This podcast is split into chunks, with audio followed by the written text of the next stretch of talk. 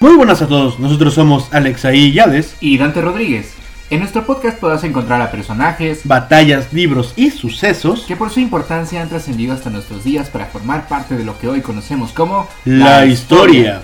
Acompáñanos cada semana para conocer la historia del mundo desde el neolítico a la actualidad. Porque hay muchas formas de contar una historia. Pero es mejor cuando es platicadita. Ah, que dijeron, se me olvidó, ¿eh? ¿No?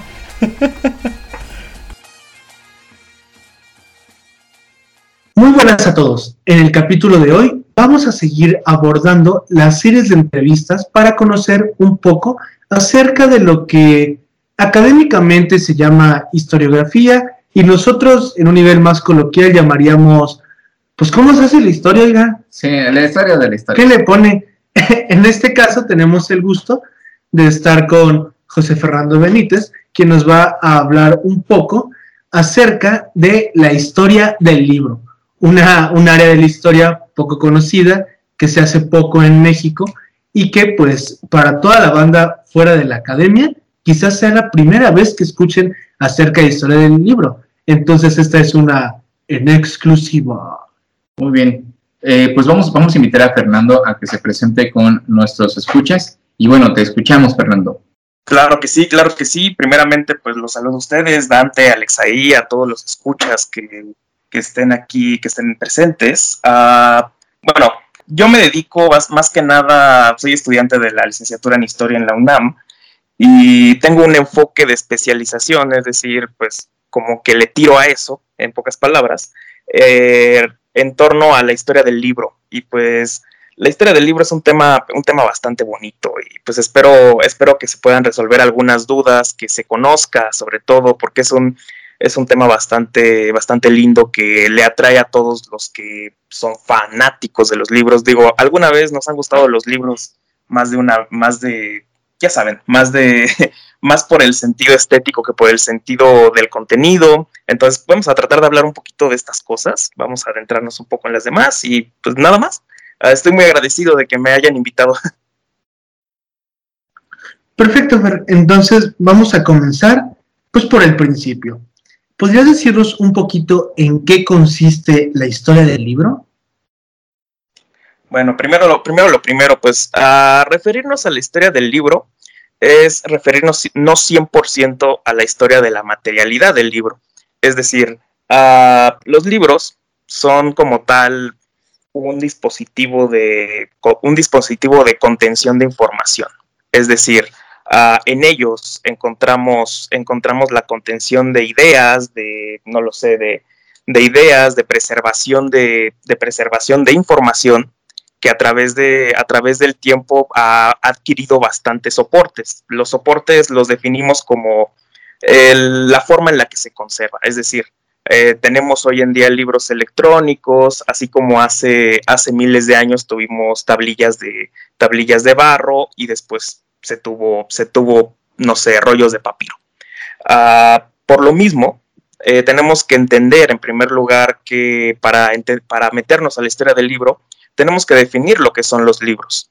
Ah, una definición muy práctica que yo daría para las personas es que, bueno, para todos los demás, es que el libro pues, es, una, es un recipiente, es un, es un contenedor de textos que tienen como fin preservar, fijar y ante todo, pues manejar, porque estos tienen que ser transportados también. Ah, el libro lo, tendríamos esta definición preliminar que tiene como objetivo, pues, entender que un libro, porque este es uno de los grandes fines de la historia del libro, entender que no solamente un libro puede ser lo que entendemos hoy en día, como este, este cuaderno, este cuaderno de hojas que tiene, que tiene portadas y que está, eh, no sé, a está contenido por un lomo y está con portadas de, no sé, del formato que les guste, el cartoneo, el rústico, sino que un libro podría ser incluso una, no sé, recipientes de, recipientes de tablillas de hojas de bambú, así como lo veremos más adelante cuando hablemos de, eh, de cómo, se cómo se hace historia de los libros no occidentales. O también el libro podría ser un, un archivo en PDF eso es algo que la, la historiografía reciente del libro trata de hacer. Eh, entender, entender a los libros es como entender, entender a la información. Entonces, si nos metemos a, si nos metemos a lo que los, a lo que los diversos autores en torno a la historia del libro han hablado, vamos a encontrar en primer lugar que pues nuestra idea del libro, de entender a los libros como tal, como el, como este cuaderno, vamos a, vamos a dejarlo así, uh, es, es, cerrar mucho el ojo, es cerrar nuestro panorama y, y, y, y, también es una invitación al mismo tiempo a que, a que podamos entender diversos tipos de, de contenedores de información que no son propiamente occidentales y que a veces nos cuesta demasiado trabajo a pensarlos como libros. Decimos, esto no es un libro, esto es un códice, ¿no? Eh, esto es una esto es una tablilla de barro. ¿Cómo, ¿Cómo, podríamos entender que esto tiene lo mismo, la misma importancia que el libro que tenemos en nuestros, en, nuestros libreros, en los muebles, o que a veces son, ¿cómo se le llama? A veces son ya casi, uh, ay, se me olvidó, se me olvidó estas cosas de Zoom, olvidé su nombre. fondos, fondos. ok fondos de Zoom. Ya ven que dicen, ¿cómo, cómo se le llama? Uh, ¿Cómo se llaman en, en Zoom? Uh, los venden en Mercado Libre. Bueno, no sé si era un meme intelectual, ¿no? Algo así. Exactamente. Uh, para, ¿cómo se le llama? El, el reforzador de argumentos. se vende reforzador de claro, argumentos. tienes libros atrás de ti. Entonces, basándonos en esta idea de que el libro es un concepto más allá que, que una forma o que un cuaderno el, el, concepto sería como el de recipiente de conocimientos. Si nos apegamos a eso, ¿una USB puede ser un libro? ¿Dado que tiene PDFs? Eh, sí y no. Eh, cuando nos metemos a la cuestión de qué sería un libro, desde, desde incluso cuestiones etimológicas, tendríamos que preguntarnos si lo que se hacía, si lo que se hacía hace, hace miles de años también sería un libro, por el hecho de que cumple con las características que he mencionado un, USB, una USB o un archivo o un archivo en blanco, un punto doc, uh, tendría el mismo valor que una hoja de papel. Eh, esa es una de las grandes preguntas que incluso si las reflexionamos un poco, un poco nos darían bastante tela para entender a la, pues a la, a la información desde casi casi desde un enfoque teórico, porque esto, esto, esta pregunta es muy interesante por eso mismo. Uh, hoy en día nos costaría mucho trabajo decir, bueno, es que estoy, estoy con estos libros y agarras una Kindle. Entonces, a, a veces no hacemos todavía, no hacemos clic con la idea de que los libros pueden ser, no pueden ser propiamente los formatos físicos que tanto nos gustan, que tanto nos gusta tener o que, o que vemos en las librerías. Pero sí, sí entonces podría ser. Ajá, podríamos decir que una memoria USB que contiene PDFs si no los contiene, puede ser potencialmente un libro, así como un conjunto de hojas en papel, una, un conjunto de hojas de papel pueden ser potencialmente un libro. Entonces sí. Vaya. Y bueno, eh, siguiendo, siguiendo un poquito con los, con los demás, la definición de en qué consiste la historia del libro, pues uh, atiende, atiende a fines muy específicos y sobre todo contiene una línea de una línea de ramas, ¿cómo decirlo?, del conocimiento hermanas, de las cuales nos apoyamos mucho. Uh, se verá próximamente con los que estudian historia económica, con los que estudian historia de la religión, que a veces tenemos que tener soportes, tenemos que apoyarnos a la hora de hacer estos trabajos con muchas otras ramas de las ciencias sociales, de, del conocimiento, pues. Uh, así como un historiador de la, de la religión tiene que entrarle duro a la teología, pues un historiador de la, un, historiador de los libros, historiadora de los libros, tiene que apoyarse mucho con, los estudios bibliográficos, con los bibliotecólogos, con, personas dedicadas a, dedicadas a la comunicación, sobre todo, porque estas, estas ramas han, han, trabajado de alguna manera el libro, de formas en las cuales podemos apoyar a, podemos tener un poquito de ideas, no sé, como eh, nuevas, es decir, de repente los bibliotecólogos han hecho, han, han tratado de explicar para, para, para, enseñarles cómo funciona la, cómo funciona el campo, de, el campo del libro, una historia del libro, pero pues solamente te dicen, ah, es que pasan del código de Hammurabi a, a, no sé, unos monjes en la Edad Media que escribían en los, que escribían en los monasterios, a un, un, alemán que hizo una máquina para poner tipos, tipo, para poner letritas en un papel, hasta un PDF y pues resulta que no, no funciona tanto de este modo. Por lo tanto, por lo, ¿perdón? Es que justamente iba a comentar que eso sería más como historia de los soportes nada más.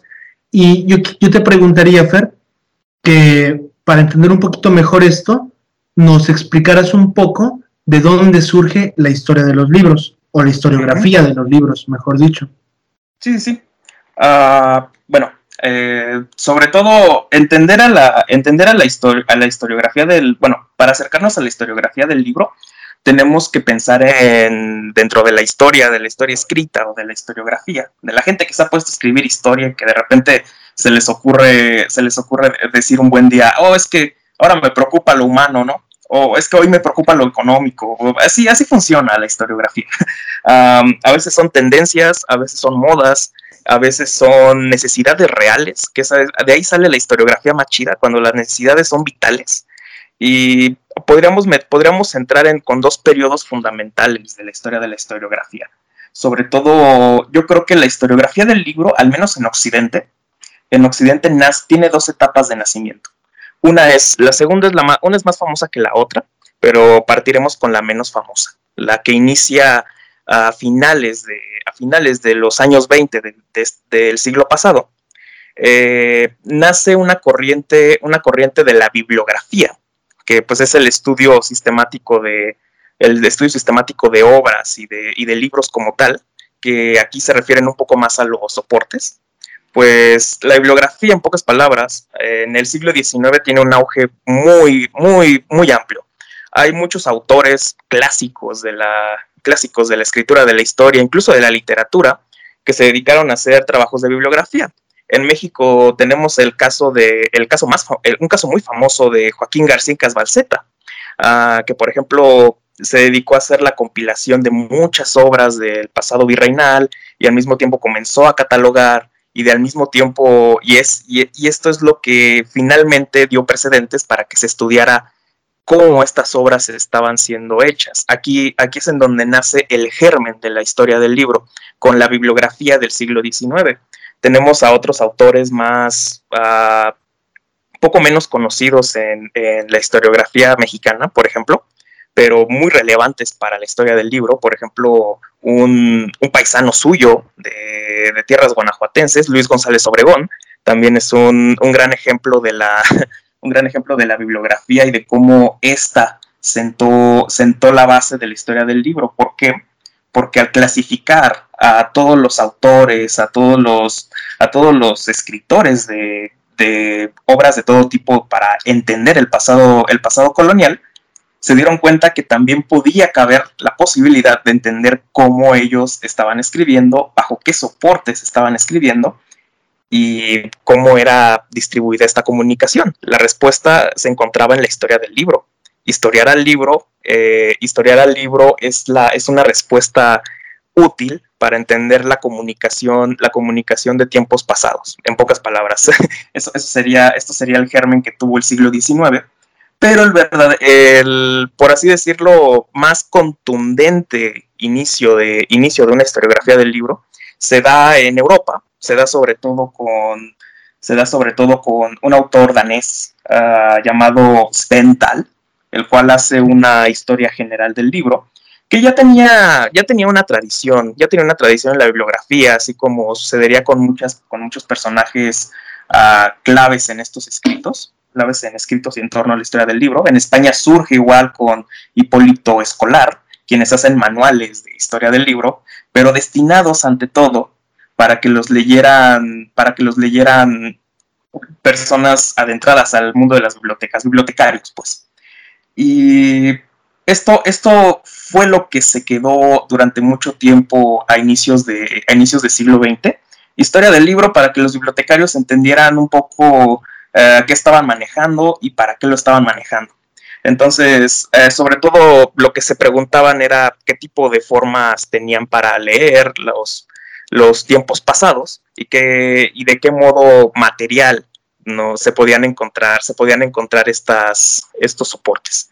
Ah, en pocas palabras, tenían, tenían clasificación de no, es que en, la, en, el mundo antiguo el papiro, en el mundo, en el mundo, el papiro o el barro. Eh, en el mundo moderno se inicia el códex a través de, a través de, a través de pieles de animales, a través de, papiros también, pero no de mala calidad, y después en la edad moderna, imprenta, y de imprenta a lo que tenemos ahora. Lo que sucede después es una tendencia ya propiamente, propiamente ya de mediados del siglo, de siglo XX, con, con, la escuela de los anales, que, eh, bueno, no sé si me meto un poquito aquí para, para, explicar un poquito de qué va el asunto. Sí, tú dale, tú dale. Dale con los anales. oh, oh, por, oh, por Dios. las muchas de las grandes preguntas que se hicieron, que se hicieron una serie de historiadores franceses de finales de la Segunda Guerra Mundial hasta yo diría que yo diría que ya sí finalizan en los años 70 con tres generaciones incluso de, historiadores franceses. Algunos dicen que hay una cuarta que sigue hasta estos días, pero eh, no es cierto. Ah, de autores que nacen a través de a través de una revista de una revista llamada pues, Anales Anales. Eh, porque salía cada año quiero especificar. No por lo que está avanzando exactamente. Que no exactamente sí sí sí de ahí viene de ahí viene el término eh, propiamente. Entonces digamos que esta tendencia, estos autores, estos autores que podríamos destacarlos como clásicos ya, uh, Bloch, Lucian Febvre, en, una, en una primera generación, después nos encontramos con un Brodel en segunda, nos, nos encontraremos en terceras generaciones con un Jacques Legoff, por ejemplo, clásicos de, clásicos de la Edad Media. De hecho, estos autores se dedican ante todo a, a tratar a la Edad Media porque es un periodo, es un periodo del que se puede, en el que se puede destacar los preceptos teóricos que manejan. ¿Y cuáles son estos preceptos? En este, Disculpa, Fernando. En este punto, entonces, Fernando, de estas generaciones que surgen como ya en el siglo XX, eh, ¿hay una especie de metodología específica que se utiliza o que nace con, esta, con estas generaciones para tratar la historia del libro? o alguna peculiaridad que, haya surgido con respecto así es así es así es. Y para esto nos vamos a ir con el libro clave de la historia del libro en el siglo en el siglo XX que es un libro coescrito entre Lucien Febvre con Henry Jean Martin que se llama La aparición del libro surge en 1958 estamos hablando de esta de esta época esta época de fin de primera generación de anales que está entrando ya con, pues, con Henry Jean Martin primero, ya con un Lucien Febvre consolidado, ya, ya consolidado, incluso ya está viejito. Ah, con, la, con, con este libro, la aparición del libro, se, valga la redundancia, aparecen los tópicos metodológicos de, de, la, de la, historia del libro, cómo abarcar, a, cómo abarcar este estudio, este, esta forma de entender al libro ya no desde la materialidad pura como lo hacía Spendal o como lo hacían los, los, los bibliógrafos del siglo XIX, sino que ahora se piensa, se piensa al libro como un, como un todo. Es decir, eh, cómo eh, uno de los, de los preceptos básicos que se abordan aquí es cómo entender que nuestra comunicación, que lo que, que la comunicación sobre todo escrita o la no escrita, ha, existido a lo largo de todos los años. Es decir, ah, no podemos entender que el, cómo vamos a entender que el libro llegó en este llegó en un punto en específico en el cual se necesitaba ah, se necesitaba distribución de información, se necesitaba se necesitaba una, una, una difusión de la misma y también se necesitaba rapidez. Entonces, las preguntas que se hacen, sobre todo en este libro, que es un mito, es una pequeña leyenda urbana que hay en torno a esta escritura, que en realidad uh, Lucien Febvre no quería hacer este libro, pero Henry Jean Martin, que era de sus, de sus colegas más apreciados, ah, sabía, que, sabía que, la, que la publicación, incluso la difusión de este libro no tendría el mismo, el mismo éxito si no llevaba la cautería de Febvre. Ah, sabía que si esto no pasaba, pues el libro tendría poco Se colgó del amigo. Es que para dar contexto, era como la super vaca sagrada en ese momento en Francia. Sí. Sí, sí, sí, estamos hablando de, que era el historiador en este punto, porque... así de emocionado estamos. Exactamente, ah, porque el que, el que le seguía era Mark Block, que de hecho, pues Mark, Mark Block tiene una historia fascinante en su propia eh, desde su propia vida. Es decir, el vato se puso a luchó en la resistencia francesa, escribió un libro precioso acerca de, acerca de cómo entender a la historia. Pues era una defensa, es más, se llama Apología para la Historia. Uh, lo escribió en, plena, en plenos combates, luego muere fusilado, recupera Feb su, su, manuscrito, después lo publican, y es un libro que te lo ponen a leer siempre al inicio de la carrera de historia, y siempre dices, no entiendo, y no lo entiendes como hasta, hasta mediados de la carrera, pero, pero es un libro muy bonito, es un libro muy bonito, Alex ahí no me va a mentir. no me va a dejar mentir, Alex. Así que cuando lo entienda, va a estar muy... ya que lo entiendo, te confirmo. Ah, no es cierto.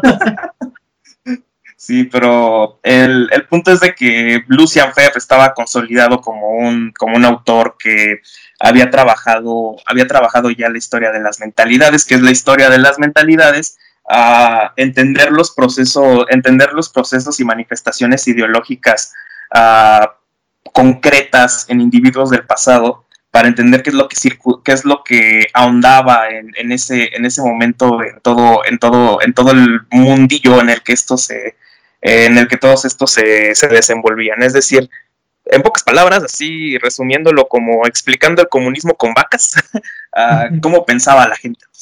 así, así podríamos decir, así podríamos decirlo. Cómo pensaba y cómo y cuál era el impacto de su pensamiento en ese momento. Lucian Febb tenía la intención de poner esto en la historia del libro, que era en realidad en lo que se dedicaba a Henry Jan Martin, que venía más de esta historia, de esta historia de la materialidad la combinación fue bastante buena, aunque en realidad Henry Jan Martin es quien hizo casi todo el libro. Y Lucian Fer puso solo el nombre. Como estos grandes, como estos, estos libros que. Estos libros de, todo tipo que a veces el autor, eh, el, autor es poco reconocido, pero tiene, ah, pero prólogo de tal, y el, el otro es súper famoso y por eso ya venden. Entonces, algo así pasó acá. El punto es que aquí es en donde se empieza a discutir de alguna manera qué, sería el libro, cómo entenderían el libro y por qué y por qué iniciaría con Gutenberg. Todo el estereotipo de que, bueno, toda esta, todo este conocimiento, toda esta idea generalizada de que el libro nace con Gutenberg, se la debemos a este, a este, a esta obra, porque precisamente demarcan una diferenciación que hoy en día ya está un poco, ya no sé, ya no nos la creemos tanto, que dice que el libro nace con la creación de la imprenta y por lo tanto nace con Gutenberg. Por lo tanto, esta es la obra como con la que aún, aún, muchos, aún muchos llegan a cargar o llegamos a cargar, a cargar a veces a la hora de entender al libro. Sobre todo porque aborda, aborda las peculiaridades metodológicas de que para entender a un libro debemos de pensar, debemos de actuar sobre todo en torno a la materialidad y decir, bueno, es que no podemos entender a lo que onda en el libro si, no hay libros, ¿no? y esto es lo que, esto es lo que nos deja esta obra.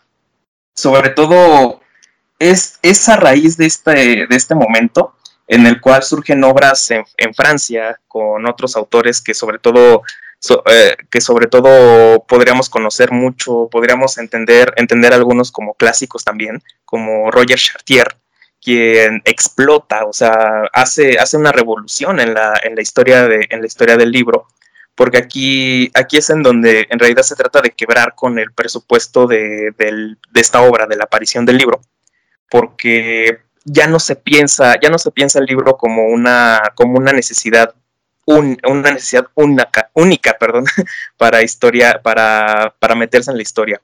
Ahora tenemos que entender también uh, porque, porque si el libro ya existía, ¿qué es lo que giraba en torno? Porque un libro, pues, lo escribe un autor, eh, lo produce un impresor, lo distribuye un editor y lo vende un librero.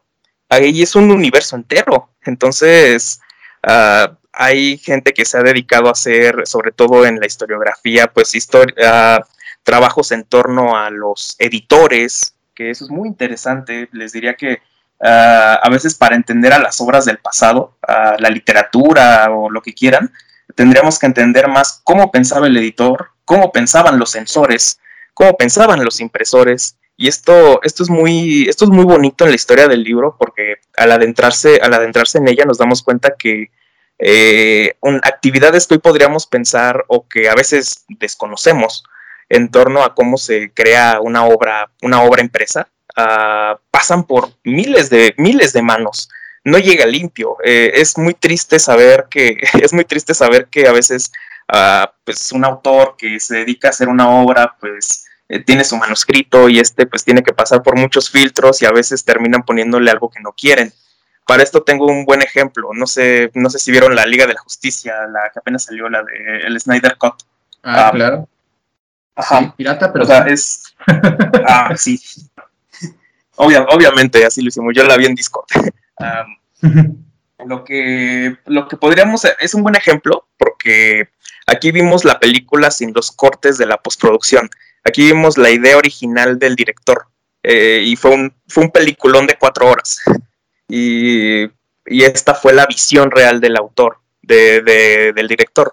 Por lo tanto, por lo tanto, lo que vimos hace unos años, bueno, hace, hace poco tiempo realmente, ah, que duró menos, fue la versión, ¿cómo decirlo? Pues ya con, ya con intervención de, de la postproducción, ya con intervención de los, de los productores que dieron dinero y que dijeron, ah, no, pues esto no me gusta tanto, entonces, entonces vamos a, vamos a recortarlo y pues ya no te quedó tu obra limpia. Lo mismo pasa con, lo mismo pasaba en estas épocas de la Edad Moderna, hablando ya de, de cuando, de la llegada de Gutenberg,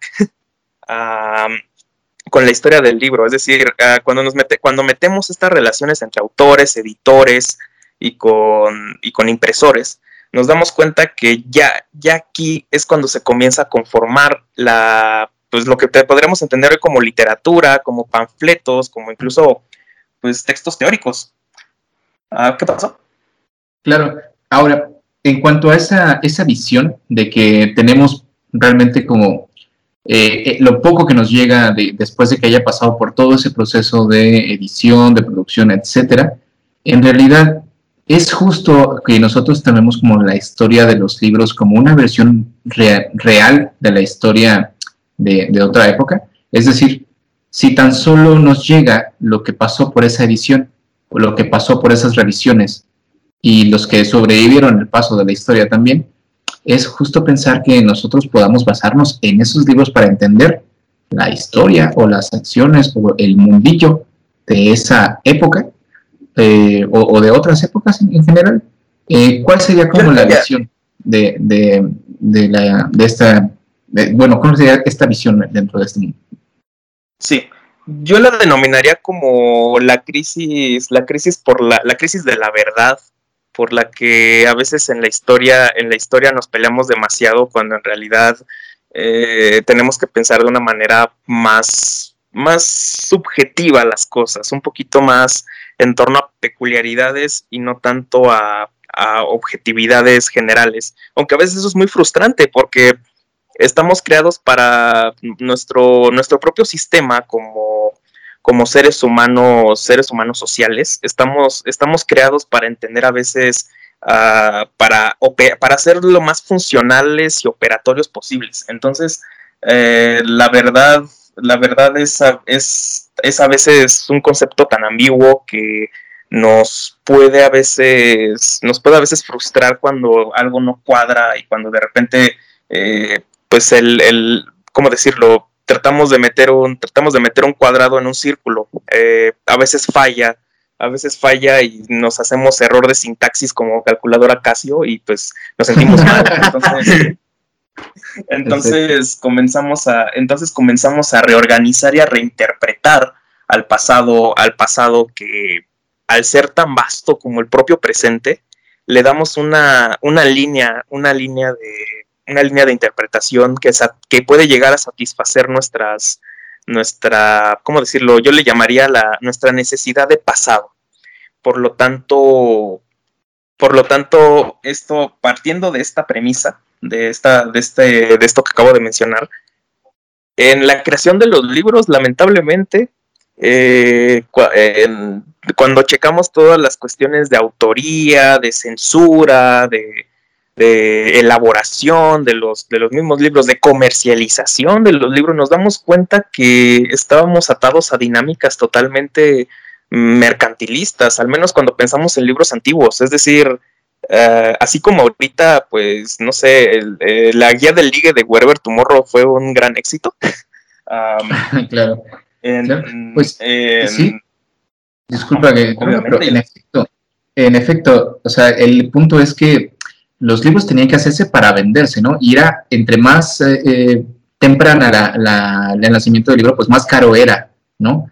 Hacer esta, esta producción, ¿no? Entonces, un libro que era caro de producir, que era, era, eh, era algo que tenía que hacer, asegurar la venta y asegurar el beneficio, tanto para el editor como para el impresor, y bueno, ya si quedaba algo, pues para el autor, ¿no?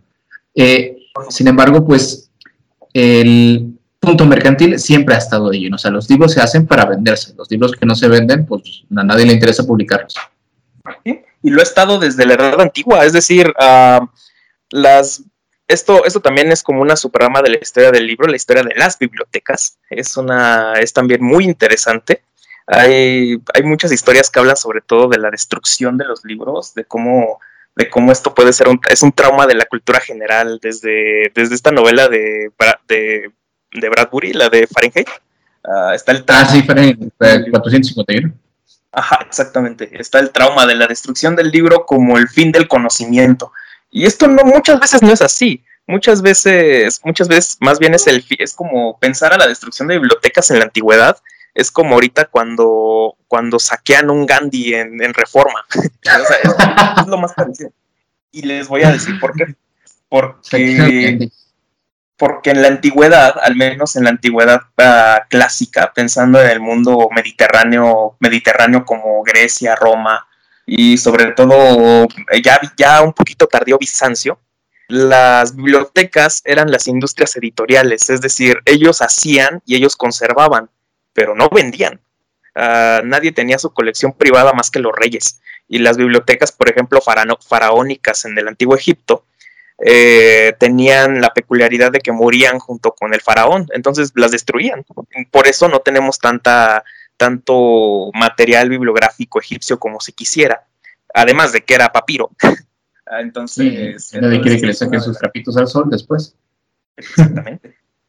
entonces, entonces lo que surge con grandes mitos de destrucción de bibliotecas como la biblioteca de Alejandría, en realidad nos habla de que, eh, de que destruyeron una empresa, una empresa, una empresa muy grande que, que terminaba por, que, a fin de cuentas ya estaba en decadencia, pero eso es más, eso es más propio de, este, de, esta, de esta temporalidad. Pero bueno, regresando a la cuestión, a la cuestión mercantilista, que sí, que durante mucho tiempo ha regido, ha regido a la creación de los libros, porque un, libro, en primer lugar, tanto ahora como en, como en cualquier otro tiempo, no es una cosa barata a menos de que, no sé, hagas tu colectivo autogestivo y ahí hagas libros con, no sé, con papel de cáñamo reciclado, no sé, cosas de esta naturaleza. Pero cuando, por ejemplo, cuando, por ejemplo, hablamos de la elaboración de un libro en cualquier época, sobre todo si este es ilustrado, sobre todo si este tiene amanuenses, bueno, amanuenses son escribanos, gente que se dedicaba exactamente a escribir, pero no necesariamente sabían leer cuando nos metemos con cuestiones más ornamentales, porque al libro se le puede estudiar incluso desde la estética, desde el ámbito, desde el ámbito artístico, porque muchos libros, si, se si lo hemos, si, como se puede apreciar a veces al ver un libro antiguo, se dan nos damos cuenta que están bellamente preparados y esto es intencional. Esto es para que mucha gente, mucha gente adinerada eh, los llegase a comprar, pero no los leyera entonces... Es algo bonito. Ajá, eh, es un libro bonito, es un libro bonito. De hecho, una anécdota que les puedo contar aquí con esto es que, por ejemplo, Arthur Schopenhauer, en su, cuando escribió El mundo como voluntad y como voluntad y representación, pues ya sabemos que él era, era especial este, este hombre. tenía un carácter, tenía un carácter horrendo. Entonces, él decía, en su propio prólogo de la obra, decía cosas como, aunque, aunque sé que esta obra muchos no la van a leer, mínimo tendrán una, una bonita decoración de un libro grande de dos tomos. Entonces, ya se, ya se contemplaba en esta época que muchas veces el ámbito comercial podía triunfar podía triunfar la creación de libros, aunque no fuese necesariamente por su lectura, porque la historia de la lectura es otra cosa también muy bonita, por cierto, en la cual, en, la cual nos metemos para, en la cual básicamente se trata de entender las dinámicas sociales y, e interacciones que se tenían en torno a leer, porque no leemos igual que hace 500 años, incluso yo creo que no leemos igual que hace 100 años, pero ese también es un tema derivado de la historia del libro y y parte de la historia de la comunicación, bastante agradable, bastante bonito. y, pero bueno, esto es, esto es como lo que desde el ámbito comercial podríamos apreciar. Ah, todo libro, todo libro en la, todo libro, al menos en las prioridades metodológicas que hay que, que hay que, que hay que tener como preámbulo a la hora de acercarnos a estudiar a los libros. Es decir, si quiero entender cómo hacían libros en, en la Edad Media, pues hay que entender también qué beneficios económicos o qué interacción entre personas había para acercarnos a, para entender que no era cualquier cosa su elaboración. Disculpa, Fer, y ya para ir finalizando, nuestra última pregunta consistiría en que nos mm, mencionaras algunas autores u obras que tú consideres esenciales para comenzar a entrarle a ese tema de historia del libro. Claro que sí, claro que sí en, muchos, en muchos casos me tomé la libertad también de hablar de algunos, de mencionar, de, de aquí compilar algunos autores que pues en los cursos de historia del libro o que incluso en carreras como donde preparan a los bibliotecarios o a los archivistas no les dan.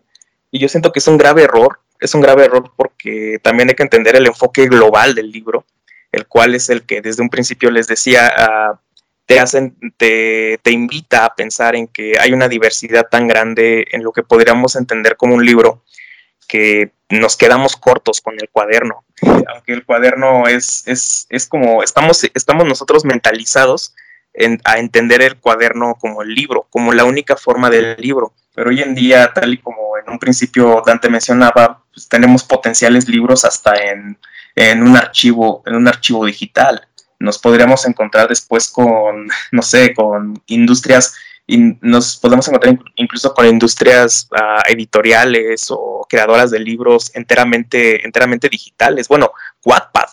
Eh, yo ya estoy esperando que se haga, se haga, se hagan trabajos de Wattpad, o si no, pues ahí me voy a meter, pero Wattpad es un ejemplo perfecto de que no necesitamos el soporte, el soporte físico para, para tener libros, para tener buenos libros bueno, que creo que el mejor, el mejor libro que ha sacado Wattpad o que salió de autores de Wattpad son la saga de After. Y ahí les diré qué tal bueno está, porque no, no he leído sus tabiques. Sí, pues bueno, eso lo podemos ver quizá también en, eh, pues bueno, por ejemplo, tú hablas de historia de la religión, historia de la economía, pero bueno, en un futuro, eh, por ejemplo, la historia de la religión, historia de la economía son eh, cuestiones que están basadas principalmente en un libro, ¿no? Mucha, este, muchas, digamos, teorías o muchas visiones se basan principalmente en un libro, ¿no? El libro, ¿no? Desde el libro de la ley o las sagradas escrituras o de el profeta o de el iluminado, ¿no? Que finalmente sobre la interpretación de ese libro es que se ha, se ha este, establecido pues desde teorías, metodologías, ideologías, etcétera. Y bueno, sería curioso que en el futuro tengamos, no sé, el USB de la ley, el, PDF sagrado. ¿sí? Está en el PDF sagrado. está en, está, en la legislación en Sí. Está escrito en el archivo.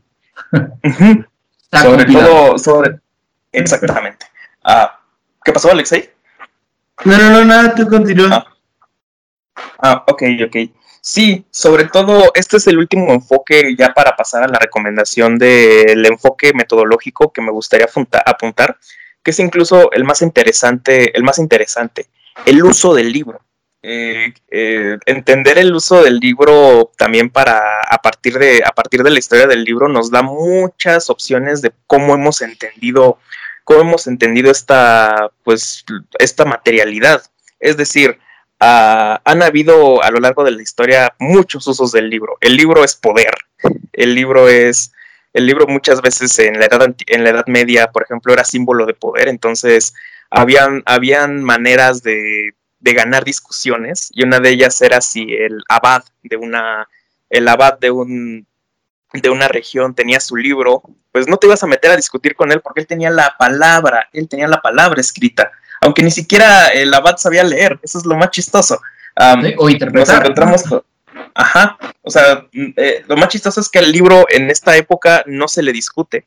Lo, lo más curioso es que incluso el libro es protagonista de milagros. Eh, hay, un, hay, un hecho, hay un hecho muy interesante entre los franciscanos medievales, que uno de ellos, uno de ellos lo hace uno de los principales agiógrafos. Agiógrafos es, es son escritores de vidas de santos. La geografía es eh, el género literario que habla de la vida de los santos el principal geógrafo de San Francisco de Asís, eh, que justo ahorita no recuerdo su nombre, lamentablemente, porque me acuerdo un poco de la anécdota ahorita, tiene un milagro, menciona un milagro en el cual una señora que tenía, tenía cáncer de seno se ve aliviada, se ve, se ve aliviada gracias a que se puso a, gracias a que entró al contacto con el libro de las, de las florecillas de, de San Francisco de Asís y gracias a la interacción de este milagroso libro, este libro, este libro, este libro curativo, se, salvó de todo mal. Y a partir de ahí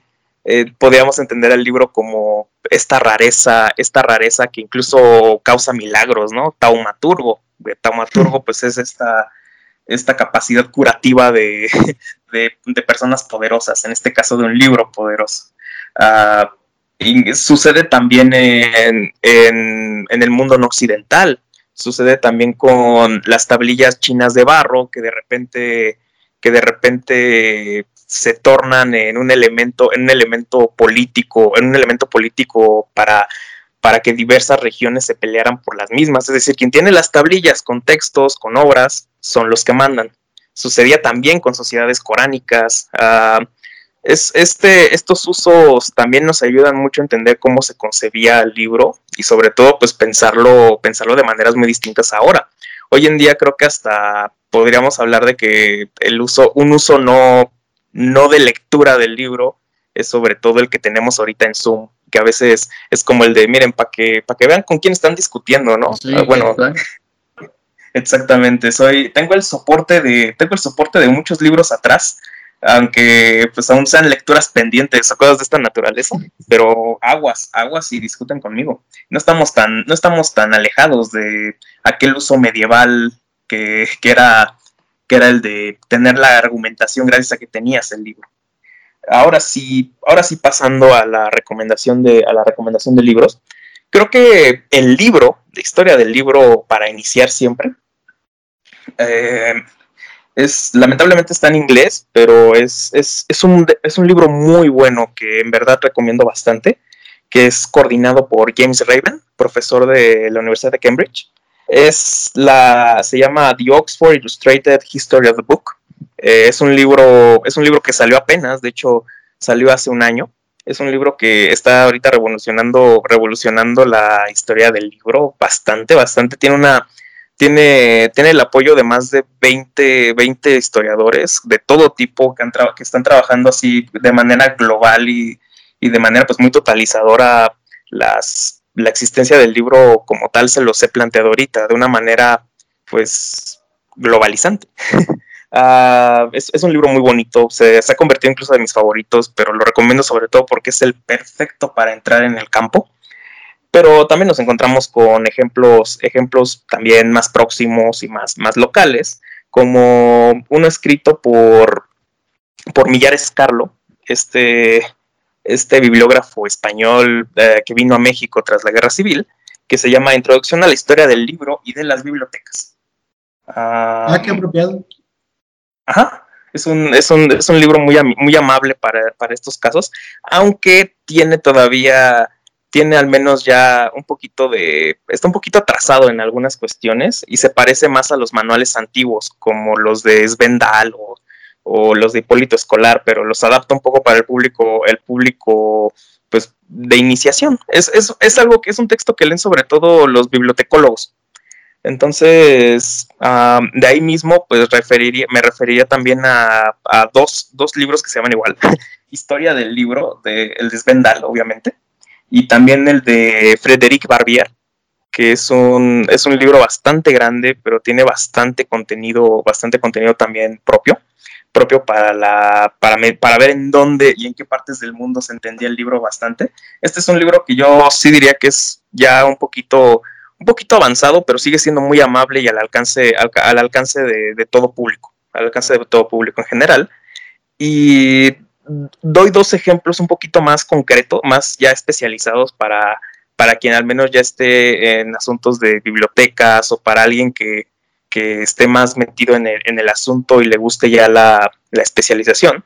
Sobre todo hablaría de uno que hizo Ernesto de la Torre Vilar, un, un historiador mexicano, de poblano, que se llama como tal Breve Historia del Libro en México, aunque en realidad habla de la aparición de la imprenta en México y de ahí, y de ahí parte a ejemplos salteados. O sea, estos, estos títulos son muy engañosos, no se dejen engañar. Cuando escuchan un, un cuando escuchan una historia mínima o breve historia, en realidad eh, están recortando muchas cosas y a veces no, a veces no te cuentan, no te cuentan todo, pero funcionan. Los recomiendo, pero tengan mucho cuidado cuando los estén, cuando, cuando piensen que si ven la breve historia de México, breve historia de, o historia mínima de México está abarcando todo México. Eh, ese, es un, ese, es un, aviso, pero vale mucho la pena revisarlo de todos modos. Ah, yo creo que, bueno, yo creo que también eh, hablando del enfoque globalizante que, que está ahorita muy de moda, que es como lo que ahorita es la actualidad de la historia del libro, ahorita hay una moda occidental que a mí no me gusta tanto porque es esta neocolonialistona, medio, o sea, medio medio condescendiente incluso, que muchos historiadores británicos y gringos están ahorita trabajando el libro chino. Entonces se han hecho muchos estudios que para los propios chinos se les hacen incluso atrasados, porque ellos ya están en otras ondas, que nada más porque no se traducen. Pero al menos para, para ver estos conceptos, les recomendaría mucho los trabajos de Tomás Cartier y de Shang Xiwan, que son, pues son artículos que se encuentran en JSTOR en torno a historia del libro, están traducidos al español. Y de ahí en fuera yo creo que sería como toda la, todo lo que podría recomendar en un principio para entrar a la, a la historia del libro que pues la historia del libro es la historia casi casi de todo lo que de, de todo lo que nos de cómo nos hemos de, de todo lo que ha hecho que nos podamos formar de tal modo que, de tal modo que es un, es un campo muy amplio, es un campo en sí mismo. Entonces, eh, es decir, es decir, a veces, a veces acabas conociendo más de otros campos, de, otros, de otras ramas de conocimiento gracias a trabajar a los propios libros de esos campos. Entonces, es, un campo muy bonito por eso. Y sobre todo, eh, muchos somos amantes de los libros y sobre todo, y vale mucho la pena pensar que este amor, esta bibliofilia, esta bibliofilia ah, tiene un origen que no es tan disparatado y que ha estado presente en la humanidad durante muchísimos años, sobre todo porque nos gusta la preservación, la fijación del conocimiento y, ¿por qué no?, también entender cómo, cómo ha llegado eso a nuestras manos. Eso es la historia del libro en pocas palabras. Muchísimas gracias, Fernando. En realidad es súper ameno y súper extensa toda la plática que nos estás dando. Eh, pues solamente nos resta agradecerte mucho tu participación en Historia Platicadita y eh, pues esperamos que nuevamente nos acompañes en alguna otra entrevista o en alguna otra cápsula donde puedas brindarnos un poquito más de lo que sabes. Eh, de esta manera, ah, perdón, finalizamos nuestro capítulo de Historia Platicadita y les recordamos a todos nuestras redes. Por ejemplo, en Facebook, Twitter, Instagram y Pinterest. Pueden encontrarnos en arroba hplaticadita y de igual manera si quieren mandarnos un correo electrónico en, arro en historiaplaticadita.gmail.com Y también pueden visitar www.historiaplaticadita.com donde van a encontrar, aparte de eh, episodios que no hemos actualizado, parte de cuestiones bibliográficas y otros escritos que pues seguramente serán de supremo interés. Fernando, ¿te gustaría compartir algún medio donde la gente interesada te podría contactar? Mm, bueno, sobre todo, más que un medio personal, eh, soy miembro de un podcast también. Ah, Estamos entre colegas. Sí, sí, sí. Estamos entre colegas. Eh, nos llamamos Culto Pop. No hablo precisamente de historia, eh, nos dedicamos a temas más de la cultura pop, es decir, hablamos de películas, hablamos de series. Eh, en mi caso, en mi caso yo hablo de memes y me pongo a hablar de, manga de repente porque soy un, soy un lector de mangas acérrimo, de los más, de lo muy denso, me considero muy denso en ese aspecto. Y y bueno, a veces hago reviews también de libros que de repente, de repente salen, de repente hablamos y hablamos de todo en general. Ah, pues compártenos los medios de contacto de tu podcast. ¿Dónde los podemos encontrar? Claro que sí, nos podemos encontrar en todas las plataformas de audio, iVoox, Apple, Apple Podcast, uh, Spotify. También, también estamos en Twitch, eh, estamos en Twitch, realizamos streaming toda la, todos los días de la semana. Uh, nos podemos encontrar en Discord y también nos podemos encontrar en Ay, no me acuerdo en dónde más. No tengo, no tengo la ficha ahorita. Pero estas son nuestras plataformas básicas. ¿Y cómo lo encontramos? arroba cultopop. arroba cultopop. Ajá, exactamente. Nos podemos encontrar como cultopop y en Facebook nos podemos encontrar como ah, igual culto en Facebook que sería diagonal culto podcast. Perfecto, pues muchísimas gracias Fernando y pues esperamos nos podemos encontrar en otras ocasiones. Muchísimas gracias a ustedes, les agradezco mucho la invitación y pues vamos a tratar, podríamos tratar muchos más temas y este es, bueno, también les, les hago el reconocimiento de darle oportunidad a la historiografía como un campo de, en, en el ámbito divulgativo, que ese sí ha estado muy olvidado, olvidado en los medios de divulgación y es muy es muy, es una muy buena noticia y es muy entusiasma bastante que estén adentrándose en este campo, en este campo tan bueno y que merecería, todo el mundo debería conocerlo también. Muchísimas gracias, Fer, de verdad lo aprecio mucho. Y bueno, no podemos finalizar este capítulo sin antes recordarle nuestras redes sociales que son en Facebook, Twitter, Instagram y Pinterest como arroba hplaticadita. Y también pueden contactarnos a través de nuestro correo electrónico que es historiaplaticadita.gmail.com. Por cierto, también visiten www historiaplaticadita, así como .com, así como nuestras páginas de Patreon y Buy Me a Coffee para sostener este proyecto. Sí, igual nos compran un café o una pizza o algo. lo que quieran. Sí. Guapos. algo bonito. Nos vemos el próximo capítulo con historia de la universidad.